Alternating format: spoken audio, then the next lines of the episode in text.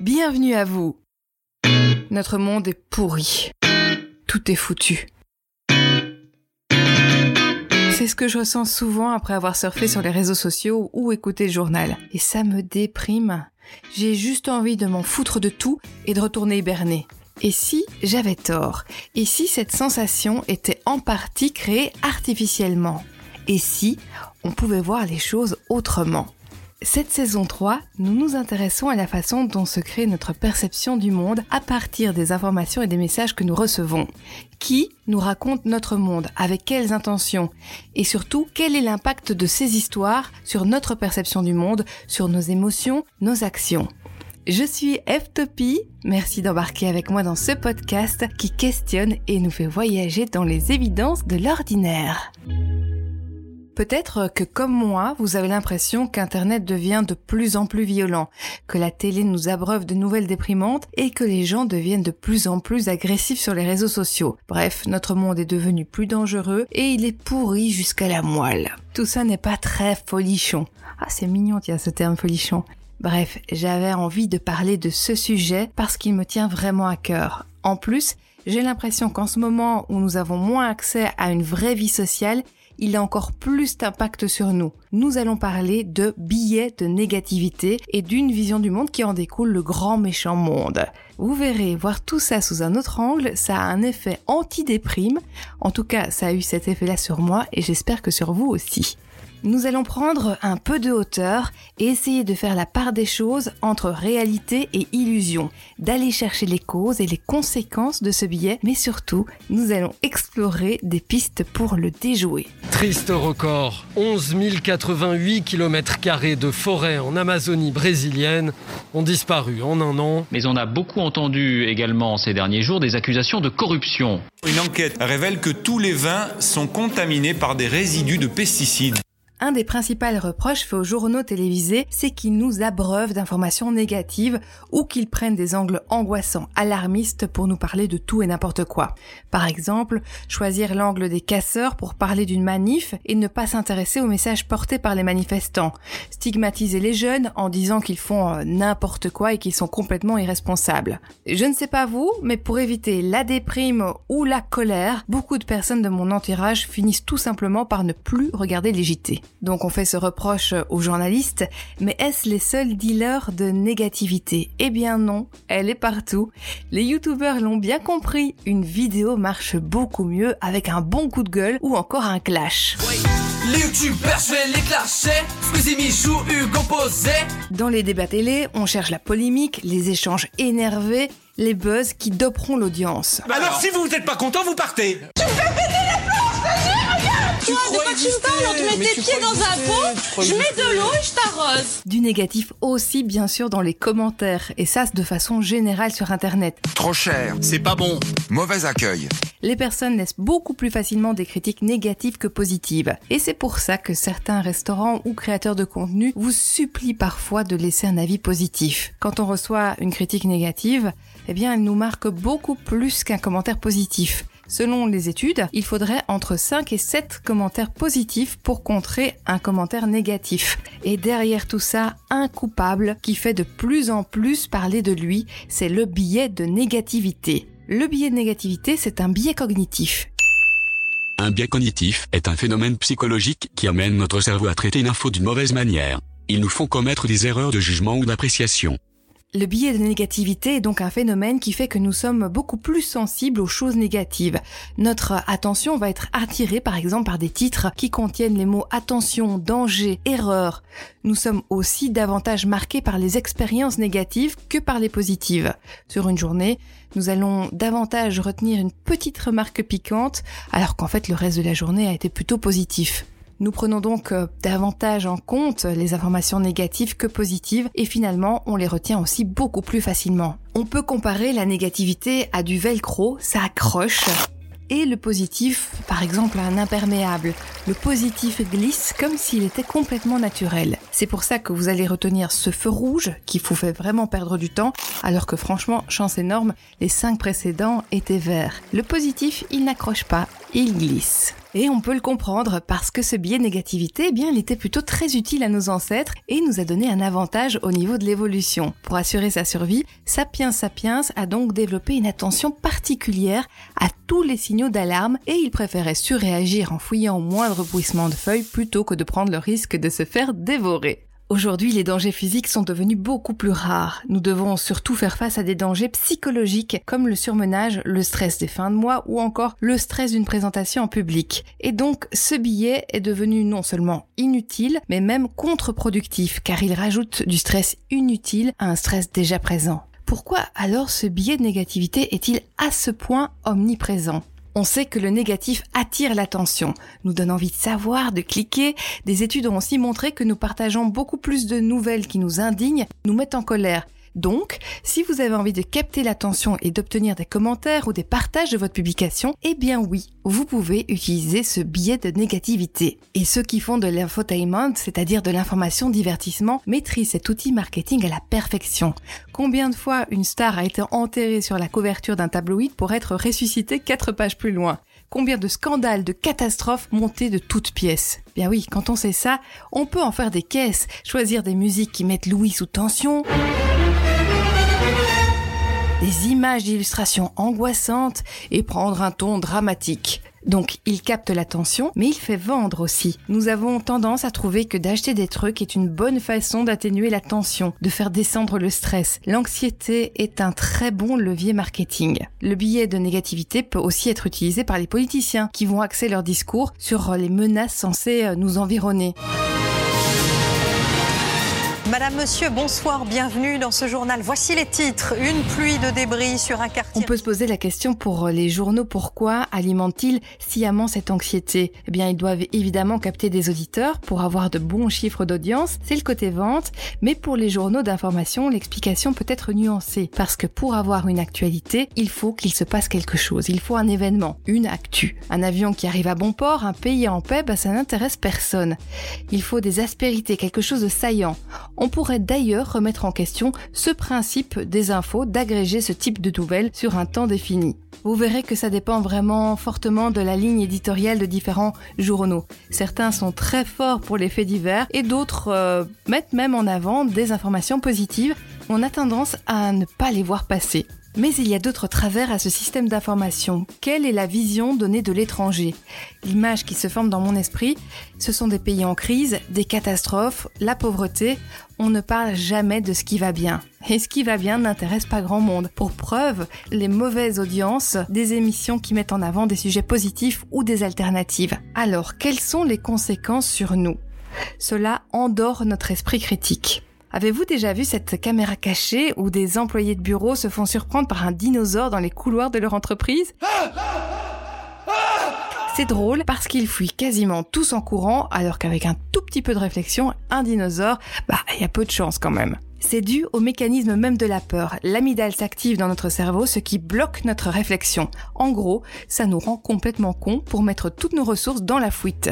Logique, puisque dans la savane, avec notre constitution et une vitesse de pointe à 40 km heure, nous avions plus de chances de nous en sortir si on commençait par s'enfuir avant de réfléchir. Conséquence, un climat anxiogène entrave l'esprit critique et on a tendance à croire davantage, à moins remettre en question une information catastrophiste qu'une information positive. Mais ce biais de négativité omniprésent entraîne aussi une autre conséquence, le syndrome du grand méchant monde. Le syndrome du grand méchant monde, c'est une expression créée par le sociologue George Gerbner dans les années 70.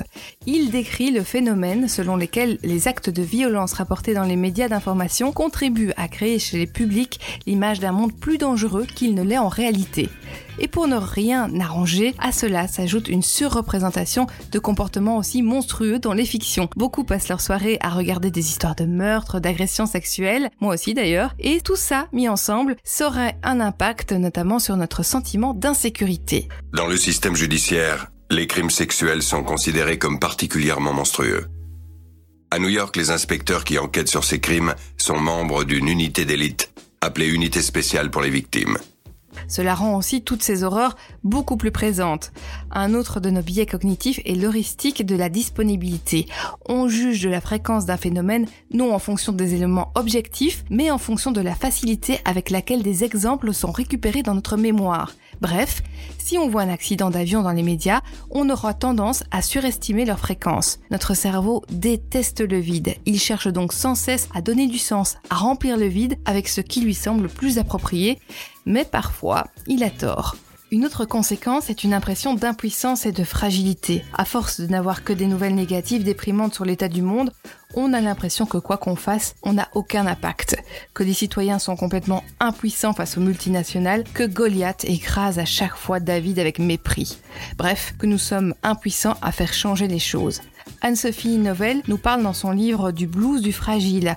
La Terre et ses ressources limitées sont aussi fragiles que l'individu qui est lui de plus en plus pauvre. On parle de la pauvreté, de la pollution, de la fragilité psychologique, politique. Difficile de ne pas généraliser tout ça en un fatalisme global. En gros, rien ne sert à rien car...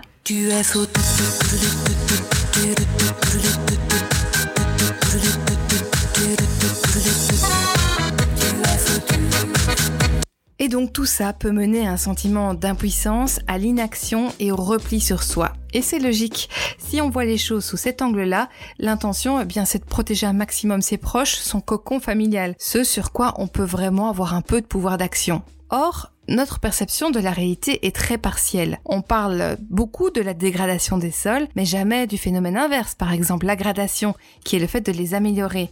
Cela existe, c'est étudié, mis en place. On parle aussi rarement de la force que peuvent avoir des êtres humains qui se mettent ensemble. 2 millions de signatures de citoyens pour l'affaire du siècle, vous imaginez? Et ça a marché puisque l'État français a été condamné pour carence fautive dans la lutte contre le réchauffement climatique. Les informations qui nous parviennent sont aussi souvent sélectionnées en amont avec ce fameux biais de négativité. On n'est pas sorti de l'auberge. Et ça dit quoi? Ça dit que notre perception globale du monde serait donc erronée. Et c'est ce qu'a prouvé Hans Rosling, un statisticien suédois, dans son livre Factfulness paru en 2018. Il a tout simplement posé des questions à des personnes et confronté leurs réponses aux statistiques. Je vous propose donc de jouer à ce jeu avec moi. Je vais pas vous faire les 13 questions, mais seulement 3. Attention, voici la première question. Ces 20 dernières années, la proportion de la population mondiale vivant dans une extrême pauvreté, réponse A, a presque doublé, réponse B, est restée à peu près stable, réponse C, a presque diminué de moitié. Alors, quelle est votre réponse? La bonne réponse, c'est que la population mondiale vivant dans une extrême pauvreté a presque diminué de moitié. Deuxième question. Combien de personnes dans le monde ont-elles accès à l'électricité? Réponse A, 20%. Réponse B, 50%. Réponse C, 80%.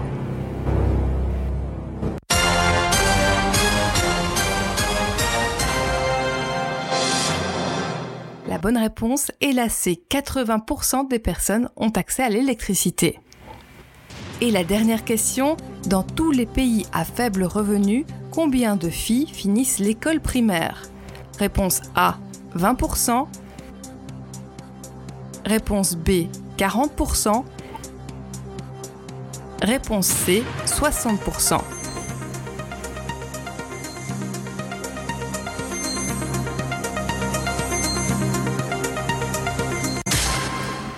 La bonne réponse est 60%, mais elle est choisie que par 7% des personnes interrogées, tandis que la majorité a donné la réponse la plus pessimiste, c'est-à-dire 20%.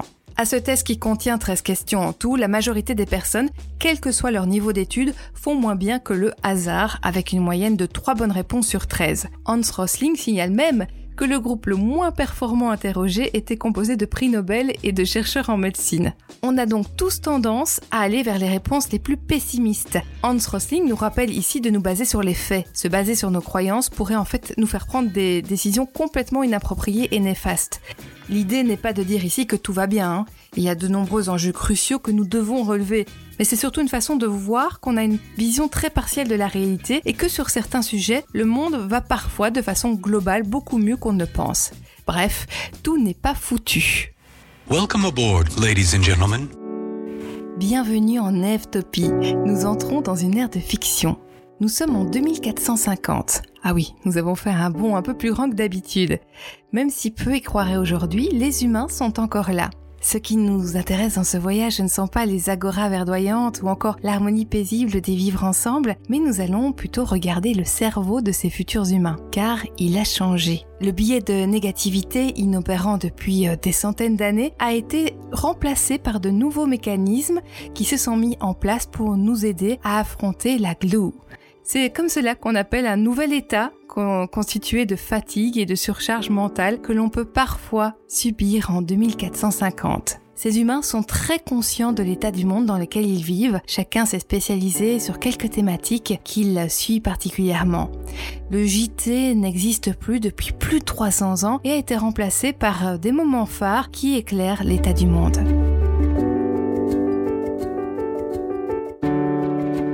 Tout cela est bien joli, mais quelles sont les solutions aujourd'hui?